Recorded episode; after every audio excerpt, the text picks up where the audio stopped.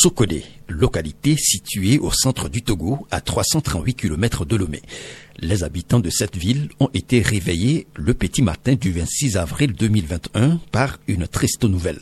Selon des informations provenant de la diaspora togolaise en Libye, plusieurs ressortissants de la ville, essentiellement des jeunes, venaient de périr dans la Méditerranée centrale dans des naufrages successifs signalés deux jours plus tôt par l'Organisation internationale pour les migrations et l'ONG SOS Méditerranée. L'association togolaise des expulsés, une organisation de promotion des droits des migrants, a recensé plusieurs familles de victimes à Sokodé. Abou Bakari Razakou en est le coordonnateur. Après le drame, nous avons essayé de faire des enquêtes sur le terrain et nous avons enregistré au moins neuf familles de victimes. Dans le quartier d'Idaouré, nous avons quelques jeunes. Dans le quartier Salamde, il y a aussi quelques familles de victimes. Au niveau de Pangalam également, il y a des familles de victimes à ce niveau. Comme toutes les autres victimes de ces naufrages, les jeunes de Sokolé tentaient de se rendre en Europe à la recherche d'une vie meilleure. La nouvelle de leur disparition a créé à la fois de la tristesse et de la colère au sein de la population le cas d'un jeune très connu à Didaoré, un quartier au centre de Sokodé, a particulièrement ému les habitants. Malgré son amertume, un de ses frères a accepté de nous en parler. La nouvelle vous est parvenue par téléphone. C'est tardivement dans la nuit, moi j'étais couché et un frère qui a Lomé a eu l'information que c'est comme ça, il a embarqué dans un bateau qui n'a pas arrivé à bon port et le frère nous a appelé. C'était au mois de carême, j'ai gardé la nouvelle après que les gens ont pris leur nourriture à 5 heures comme ça et je les ai informés. Le chef spirituel de la ville de Sokolé, un des leaders communautaires influents du milieu, lui-même habitant du quartier, est tout aussi anéanti. El Hadj Nasser Issatouré. J'ai appris l'événement là, c'était vers 1h du matin. J'ai été choqué. Nous avons souvent appris, mais cette fois-ci, c'était trop. J'ai pensé, qu'est-ce que nous pouvons faire pour éviter ce genre de choses? J'ai appris qu'il y a aussi un parent direct qui est dedans. J'ai appelé son frère pour lui demander et il m'a confirmé que c'était ça. Bon, j'ai vu les parents ensemble, on s'est réunis, voir comment nous allons faire. Notre objectif, de voir l'autorité et commencer par sensibiliser, prendre des mesures. Il y a des associations pour ça à Sokodé ici qui gèrent ces problèmes-là. Je les ai contactés et ils sont venus vers moi ensemble. On a réfléchi et nous sommes en train de penser pour que ça ne se répète plus. Vraiment, c'est regrettable. Ce n'est pas la première fois que des jeunes de Sokodé disparaissent en haute mer. Les naufrages les plus connus de la population sont ceux de 2007 et 2012 survenus dans le golfe de Guinée lorsque plusieurs jeunes de la localité ont tenté de rallier clandestinement le Gabon. Impossible à ce jour d'établir un bilan exact de tous les drames impliquant des Togolais puisque la plupart se sont produits à l'insu des autorités. Les naufrages signalés en haute mer proviennent souvent des compatriotes, mais restent difficiles à vérifier, nous a confié une source à l'ambassade du Togo au Gabon. Même à l'échelle mondiale, les chiffres disponibles sur la migration ne reflètent pas la réalité. Colibri Afrique France est une association qui a pour but d'informer les jeunes en Afrique sur les dangers d'une migration clandestine et les aider à créer une activité économique sur leur territoire. Selon elle, en un an et demi, l'Europe a renvoyé 40 000 migrants et 2 000 en sont décédés. Yves Obo, président de cette association. Ces chiffres ne représentent que ce que nous connaissons vu de l'Europe. Mais euh, si on ajoutait les Africains qui sont partis de l'Afrique pour essayer de traverser l'Europe, il faudrait multiplier ce chiffre. Les identités des victimes sont aussi difficiles à vérifier, sauf pour celles sur qui on retrouve des pièces d'identité, comme ce fut le cas d'un jeune ressortissant de Sokodé emporté par le naufrage de 2007 un de ses frères relate les faits. Le seul parent dans le quartier qui avait le téléphone fixe, on était tous obligés, quand tu vas pour établir la carte d'identité, c'est lui son numéro de téléphone, tu mets au verso. Le monsieur en question avait reçu un coup de fil venant du Cameroun, puisqu'on l'avait retrouvé sur la côte camerounaise. Le monsieur avait décroché, on lui dit que vous connaissez Riao Et il a répondu. Lui, il a dit que le corps de ton fils est retrouvé sur la côte camerounaise. Le frère a été choqué Il a demandé à voir si on peut rapatrier le corps. C'est là il a dit que non, le naufrage a eu lieu, ça fait déjà plus d'une semaine. Le corps est retrouvé sur la côte, il est déjà gonflé. D'ailleurs, même c'est l'habit qu'on voulait déchirer et voilà, la carte d'identité était tombée. La carte d'identité était plastifiée, donc euh, on a retrouvé au verso le numéro. Donc euh, c'est pourquoi on vous appelle pour vous informer, juste pour que vous ayez en idée que bon, votre fils ne vit plus. La route de la Méditerranée centrale qui relie l'Afrique du Nord et l'Italie affiche le plus grand nombre de décès et de disparitions. Elle a coûté la vie à plus de 15 500 personnes entre janvier 2014 et octobre 2019, selon le projet de l'EIM sur les migrants portés disparus. Sur plusieurs dizaines de personnes à bord d'une pirogue, seuls quatre ont survécu à un naufrage survenu à la porte de l'Italie. Le surnommé ZBT, ressortissant de Sokodé, est un des rescapés. Nous sommes arrivés dans les eaux italiennes un samedi au petit matin, malheureusement après le passage du grand bateau Sicoris reparti dans la nuit de vendredi. Nous étions en train d'attendre avec d'autres migrants un autre bateau quand nous avons aperçu deux Tunisiens sur leur moto marine. Ce sont eux qui nous ont informés que notre bateau venait dans notre direction pour récupérer des migrants. Mais que celui-ci était trop petit pour nous embarquer tous. C'est là que l'idée nous est venue d'avancer un peu plus loin notre pirogue pour être récupérés les premiers. Malheureusement, sans nous en rendre compte, notre boussole nous a orientés vers la gauche au lieu de la droite. Jusqu'à ce qu'on ne se rende compte que notre boussole est tombée en panne, nous nous sommes déjà égarés. Nous avons donc rebroussé chemin pour regagner notre ancienne position. Sur le chemin de retour, nous avons croisé ce petit bateau qui revenait avec une partie des migrants. Nous avons donc rejoint le reste des migrants pour attendre d'autres secouristes. Nous y sommes restés jusqu'à 20 heures. C'est autour de cette heure que les vagues sont devenues très violentes. Notre pirogue n'était pas pneumatique, elle était en bois. Mais malgré sa rigidité, elle a fini par avoir des fissures et s'est renversée par la suite. Nous sommes restés dans l'eau à nous battre pour notre survie, de 20h à 1h du matin. Même ceux qui savaient nager sont tous morts. Nous étions seulement quatre survivants. Il y avait moi, Zoubedou, c'est mon vrai nom, mais ceux qui me connaissent m'appellent ZBT. Il y avait deux de nos frères cotogolais qui vivaient à Lomé, Rofaï et Faroukou et un autre cas codé au quartier Barrière, nommé Safiou. Nous quatre, on a été sauvés par des pêcheurs libyens qui rentraient de la pêche. Ils sont venus à notre secours lorsqu'ils ont entendu nos cris. Ils nous ont fait monter à bord de leur bateau et nous ont fait coucher sur leur lit. C'est arrivé au port de pêche qu'ils nous ont remis à la police qui nous attendait déjà avec son bus. Malgré notre traumatisme, les policiers italiens, une fois dans leur main, ont commencé à nous battre violemment devant nos sauveurs. Ensuite, ils nous ont placés en détention. Celui qui veut vérifier cette histoire peut aller dans mon quartier à Palo Palo, à Sokode. Dites seulement ZBT, on vous racontera mon histoire. Ma famille avait même organisé mes funérailles avant d'apprendre que je suis vivant.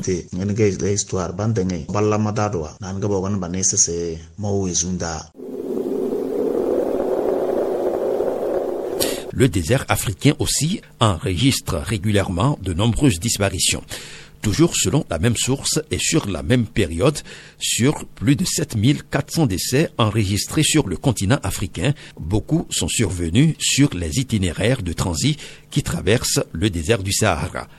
Pour Aboubakari Razakou, c'est même la traversée la plus pénible et la plus risquée. Ce qui se passe au niveau du désert est vraiment dramatique. Beaucoup de jeunes meurent de faim, de soif, parce que il manque d'aliments pour manger, de l'eau pour boire, pour survivre. Donc c'est pourquoi à un moment donné, beaucoup meurent, des milliers qui meurent dans le désert. Et les coxeurs, les passeurs, une fois que les migrants tombent dans le désert par accident, eux ils continuent la route. Et celui-là, il est laissé pour compte parce que le désert est vaste. une fois que tu es seul dans le désert, tu ne peux plus savoir dans quel côté il faut aller pour pouvoir atteindre une autre région. Voilà pourquoi la plupart des jeunes n'arrivent même pas au niveau de la Libye avant de dire qu'ils vont traverser la Méditerranée. Un jeune ressortissant de Socodé, résident aujourd'hui en Italie, a emprunté cet itinéraire en 2017. Même s'il a eu la chance d'arriver à destination sain et sauf, il garde un amer souvenir de ce périple. Je suis arrivé à Agadez. Agadez, c'est la ville frontalière. C'est une ville du Niger. Et c'est là que résident les démarcheurs qui vous transfèrent directement vers la Libye. Le jour J, nous sommes partis. Bon, c'était un convoi, on allait à toute allure. Et moindre tombes, on te laisse là. Le chauffeur ne revient même pas te chercher. Donc, euh, on était collés l'un l'autre comme ça, jusqu'à ce qu'on arrive à Saba. Pour quitter maintenant Saba à Tripoli, c'est encore le désert et montagne. Traverser même euh, Niger, Saba était encore très très très très simple. Mais quitter Saba pour Tripoli, puisque c'est la capitale économique, la sécurité, les militaires, les bandits, tous résident là-bas. Donc la voie était compliquée pour rejoindre Tripoli. Saba c'est un autre monde. Les Arabes vous chassent. Dit quand on vous croise en chemin là, vous chasse comme des chiens. C'est-à-dire, c'est comme un bélier égaré, quoi. On te chasse, on t'arrête, on t'emprisonne et on fait la demande à tes parents. C'est-à-dire, ils te manipulent de sorte que tu es obligé de leur donner un numéro d'un parent. Chaque jour, tu as des coups, on te traite comme un esclave, on te donne des coups à ce que tes parents entendent les menaces et aient pitié pour envoyer de l'argent les vendredis là, nous on s'assardait pour aller prier. Après la prière, la ville est calme et c'est là que les jeunes arabes font la chasse. Un arabe peut te prendre et aller vendre à un autre. Et l'autre maintenant, celui qui devient maintenant ton hôte, lui, il réclame de l'argent avant qu'on te libère. Donc euh, après six mois de travail à Saba, j'ai gagné un peu d'argent. Et de Saba, j'ai osé traverser toujours le désert pour Tripoli. C'est là que je ne vais jamais oublier. Je n'ai jamais de ma vie ce que j'ai rencontré sur ce trajet. Comment on se dirigeait vers la capitale, la sécurité? Était pleine. Donc on nous transférait dans des bus, ils nous mettent des bâches comme ce sont des colis. Non, non, je ne peux jamais conseiller un frère, un ami de faire ce voyage. Jamais. Mais à chacun son choix qu'elles se produisent en mer ou dans le désert, les disparitions peuvent ne jamais être connues des familles. Même en ayant l'information, certaines familles restent dans le doute, faute de preuves. Par contre, d'autres, même en l'absence de preuves du décès de leurs proches, procèdent à ces obsèques. C'est d'ailleurs ce qu'ont fait les familles des victimes de Sokolé, conformément aux recommandations de l'islam, explique le chef spirituel de la ville. On devait vraiment faire un jour de deuil et prier pour eux que leur âme se repose en paix. Dans la religion musulmane, ça se passe comme ça. On peut prier même à l'absence du corps. Même après ses funérailles, le frère de la jeune victime de Didaoré nourrit encore l'espoir de retrouver son frère. On a procédé au deuil tout en gardant l'espoir qu'un jour, on nous dira qu'on l'a trouvé quelque part. Moi, personnellement, j'ai toujours une partie qui refuse la nouvelle quand même. L'espoir exprimé par ce parent de victime est permis grâce aux activités de recherche du Comité international de la Croix-Rouge. Mika Fui soit chef de mission du CICR à Lomé, couvrant le Togo et le Bénin. Le Comité international de la Croix-Rouge a un département que nous appelons le rétablissement des liens familiaux. C'est vrai que le CICR est impliqué surtout en zone de conflit armé, de tensions internes, etc. Mais de plus en plus, je pense que les circonstances, catastrophes et autres évoluent dans notre monde et les migrations et autres deviennent aussi un peu un domaine dans lequel le CICR intervient pour retrouver les personnes disparues qui ont quitté leur famille et dont les familles n'ont plus de nouvelles justement. Actuellement, nous sommes dans un processus de rétablissement de liens familiaux dans un cadre d'immigration clandestine. Donc, il y a eu un naufrage en mer avec plusieurs morts. Et donc, le CICR est en train de travailler justement avec les organisations internationales de la migration et autres pour justement identifier ces corps parce que ces personnes qui ont été retrouvées, on n'a pas retrouvé des pièces d'identité, etc. et tout ça. Et avec l'aide du CICR et les recherches que nous faisons parce que le CICR a également tout ce qui comporte comme recherche les et autres, etc. Donc il y a eu des documents retrouvés sur ces personnes-là ou dans le bateau en question et dont les recherches ont permis de comprendre ou bien de savoir qu'il y aurait peut-être des parents de ces personnes qui seraient togolais et béninois.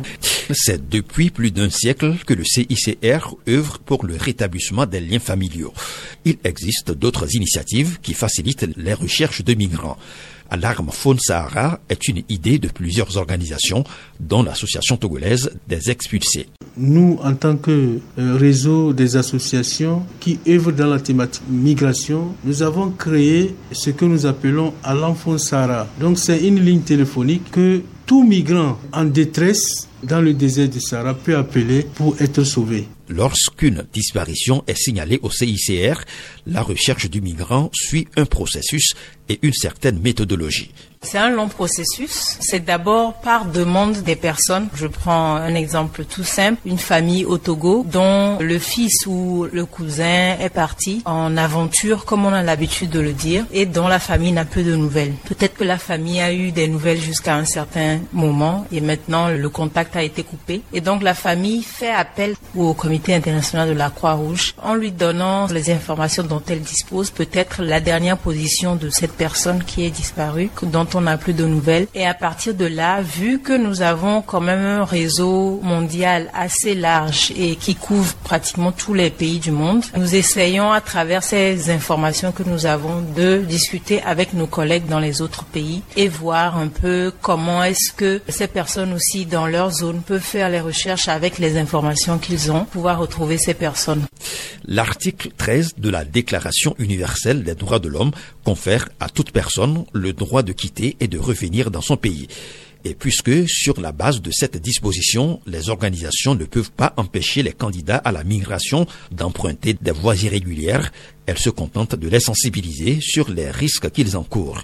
Et c'est ce travail que fait l'association togolaise des expulsés à Sokodé. Notre association, dans un premier temps, a pour objectif de faire en sorte que les jeunes candidats à la migration connaissent leurs droits. Donc, dans cette promotion des droits des migrants, nous essayons de sensibiliser les jeunes candidats à la migration par rapport aux risques qu'ils courent tout d'abord en prenant les routes migratoires dangereuses notamment ce que nous appelons pas la migration irrégulière. Et dans cette migration irrégulière, nous pouvons dire que nous n'encourageons pas et également nous ne faisons pas la lutte contre cette immigration irrégulière, mais seulement nous donnons les informations nécessaires aux jeunes candidats à la migration sur les risques qu'ils courent en prenant ces routes migratoires dangereuses. Depuis cette drame d'avril, les leaders communautaires, les associations et la diaspora togolaise en Europe ont intensifié des sensibilisations à travers les réseaux sociaux, les radios, les télévisions, les mosquées et même les porte-à-porte. L'association de Daurabia, qui regroupe les ressortissants de Didaoré, est très active dans ces sensibilisations. Théorie Sabiro, trésorier général de l'association. L'événement majeur qui a poussé notre sortie, c'est le décès d'un jeune bien connu dans le milieu. Et cette euh, disparition a suscité un émoi vraiment très très fort. C'est ça qui a suscité notre sortie sur les réseaux sociaux par un message de sensibilisation pour dire aux jeunes vraiment attention, attention. On n'a pas les moyens de vous garder ici. On n'a pas de solution ici à Sokodé. Mais quand même, si vous voulez partir, prenez les chemins plus plus ou moins sécurisé. La voie maritime est à proscrire. Ça, nous le disons et nous le répétons. La voie maritime, elle est à proscrire. Le passage dans le Sahara, c'est très dangereux. Tout le monde voit les images qui circulent dans ces mêmes réseaux sociaux. Donc ça, on sensibilise pour dire vraiment attention, attention. Les passeurs, surnommés coxeurs, exercent une forte influence sur les jeunes à qui il est miroité logement et travail facile en Europe. L'autre défi pour l'association de Daurabia consiste donc à identifier les complices de ces passeurs dans la communauté et procéder à leur conscientisation. Asia Katakbaou Adietou, membre de cette association. Nos enfants qui sont en Libye, ils ont des liaisons avec les enfants d'ici et qui trafiquent les enfants. Avant qu'un immigrant n'arrive en Libye, ceux-ci là sont déjà au courant et l'argent est détenu par ceux qui sont ici. Avant que ceux-là ne se lèvent ici pour aller en. On a commencé la sensibilisation avec ceux qui sont ici. Les autres sont forts parce que ceux qui sont ici les cautionnent. Si on arrive à maîtriser ceux qui sont ici, Inch'Allah, on va arriver jusqu'au bout. On connaît leur famille ici. Donc souvent on cause avec les familles et puis même les natifs présents qui sont des acteurs même de ce fléau. On est en train de les sensibiliser. En causerie, hein, sans qu'ils sachent qu'on est en train de faire quelque chose les sensibilisations menées par ces organisations portent aussi sur les dispositions à prendre par les migrants pour limiter les risques de disparition. S'agissant du désert, les initiateurs d'Alarme Faune Sahara recommandent aux migrants, entre autres, de s'entraîner pour les conditions extrêmes du désert et de s'assurer que le chauffeur possède un téléphone satellitaire qui marche.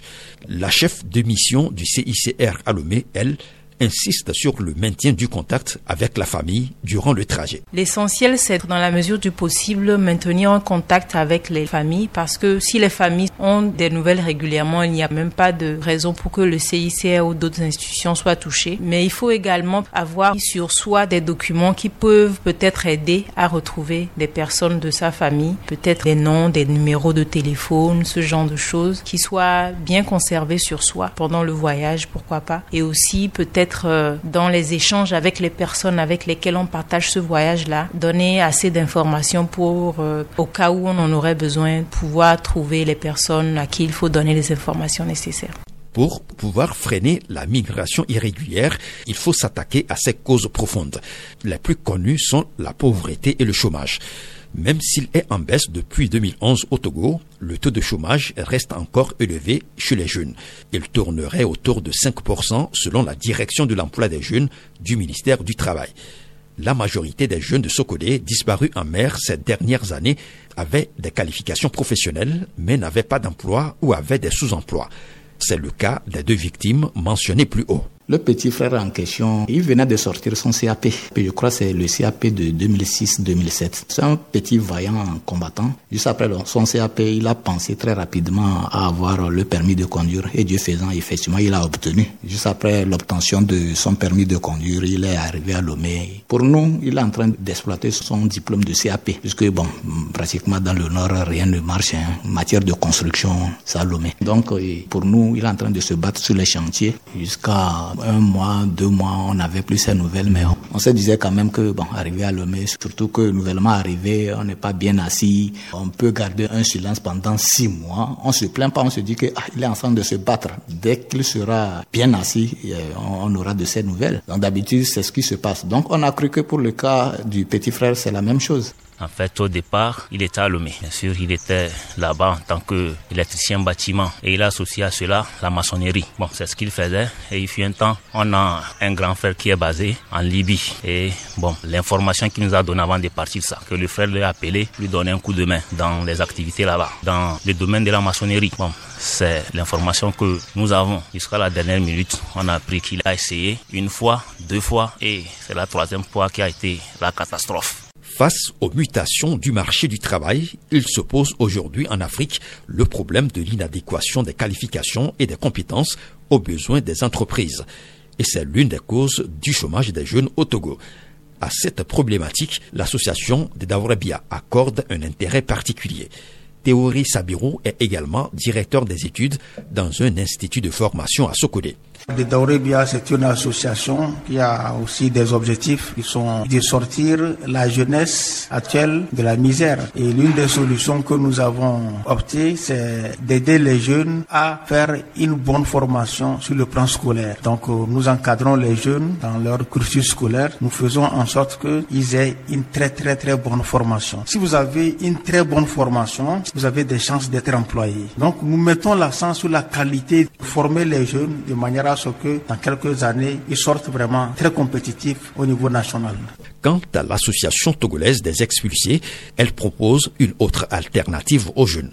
Une chose est de dire aux jeunes de voir les risques qu'ils courent mais concrètement, qu'est-ce que nous devons faire pour ce jeune-là? Il est en besoin, il voyage pour son bien-être. Alors concrètement sur le terrain, qu'est-ce qu'il faut faire pour les jeunes candidats à la migration? Nous les apportons des idées et on leur demande de faire des petits projets que nous pouvons soutenir sur place et faire en sorte que chacun puisse être occupé. Et dans ce sens, d'une façon indirecte, nous sommes en train de leur dire que vivre chez soi est encore mieux.